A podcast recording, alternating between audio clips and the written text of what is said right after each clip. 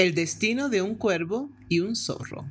Hola, and welcome to Learn Spanish with Miriam podcast. I'm your host, Miriam, and today we're going to dive into another amazing tale.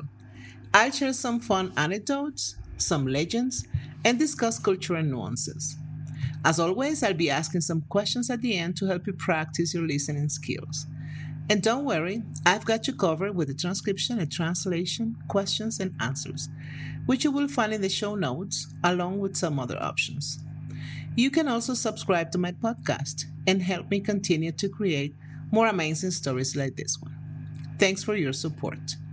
Today, we are diving into a fascinating tale called El destino de un cuervo y un zorro The Fate of a Raven and a Fox. It's a fantastic story filled with life lessons.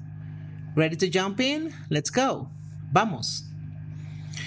En las tierras mágicas de Sefiria existía un bosque abundante y encantado, poblado por animales sabios y místicos. Entre ellos destacaban dos personalidades.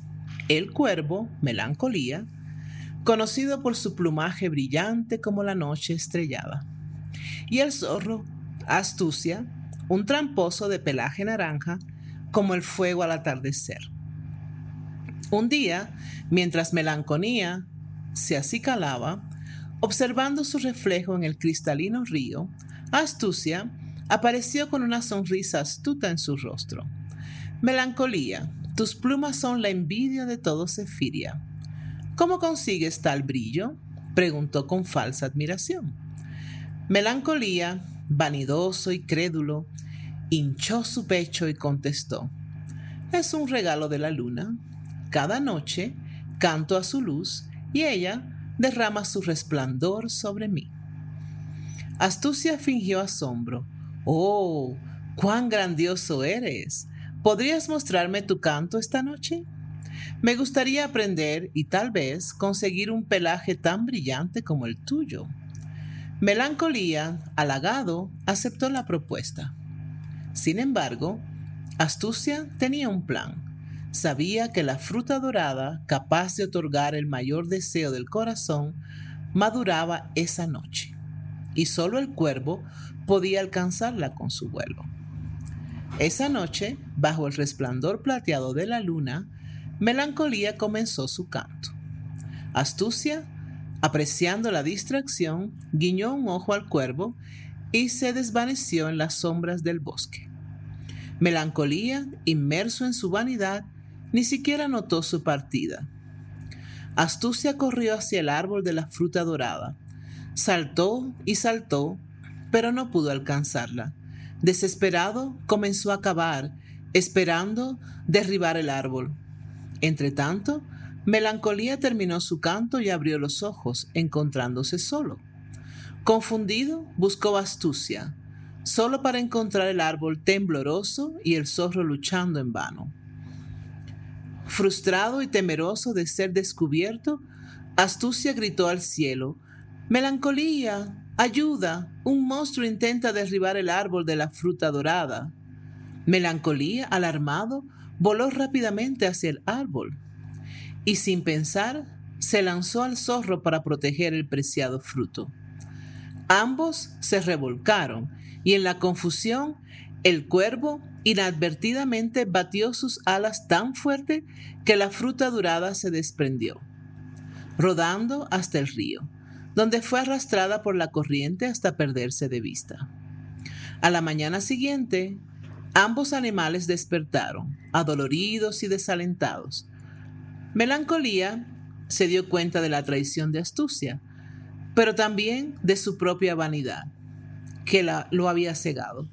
Astucia, por tu parte, entendió que su codicia y manipulación solo habían resultado en pérdida. Con la fruta perdida, ambos animales debieron enfrentar su realidad. Aunque su relación cambió, la sabiduría que ganaron fue mucho más valiosa. Y aunque la historia de su engaño y la pérdida de la fruta dorada se extendió por Cefiria, también lo hizo la lección de lo peligroso que puede ser dejarse llevar por la vanidad y la adulación. Beautiful story, right? That's all for today. Practice your answers, try repeating them out loud, and don't forget to check the translations and potential responses I've left for you. Any questions? Please leave them on my website, thoughtfulspanish.com. Stay tuned for more captivating stories to boost your Spanish skills. Hasta pronto, su amiga Miriam. Preguntas. 1. ¿Cómo describirías a los dos personajes principales, melancolía y astucia, basándose en sus nombres y acciones? 2. ¿Qué técnica utilizó astucia para manipular a melancolía y distraerlo de su verdadero objetivo? 3. ¿Por qué crees que astucia no pudo alcanzar la fruta dorada por sí mismo? 4. ¿Cómo contribuyó la vanidad de melancolía a la pérdida de la fruta dorada? 5. ¿Cómo cambió la relación entre melancolía y astucia después del incidente con la fruta dorada? 6. ¿Cuál crees que es la enseñanza subyacente de esta historia y cómo demuestra cómo se demuestra a través de los personajes y su experiencia? Okay. If you've been enjoying these immersive language lessons and find yourself eager for more, please consider subscribing to Learn Spanish with Miriam podcast. Your support not only helps the podcast grow, but also ensures that you never miss out on a new episode.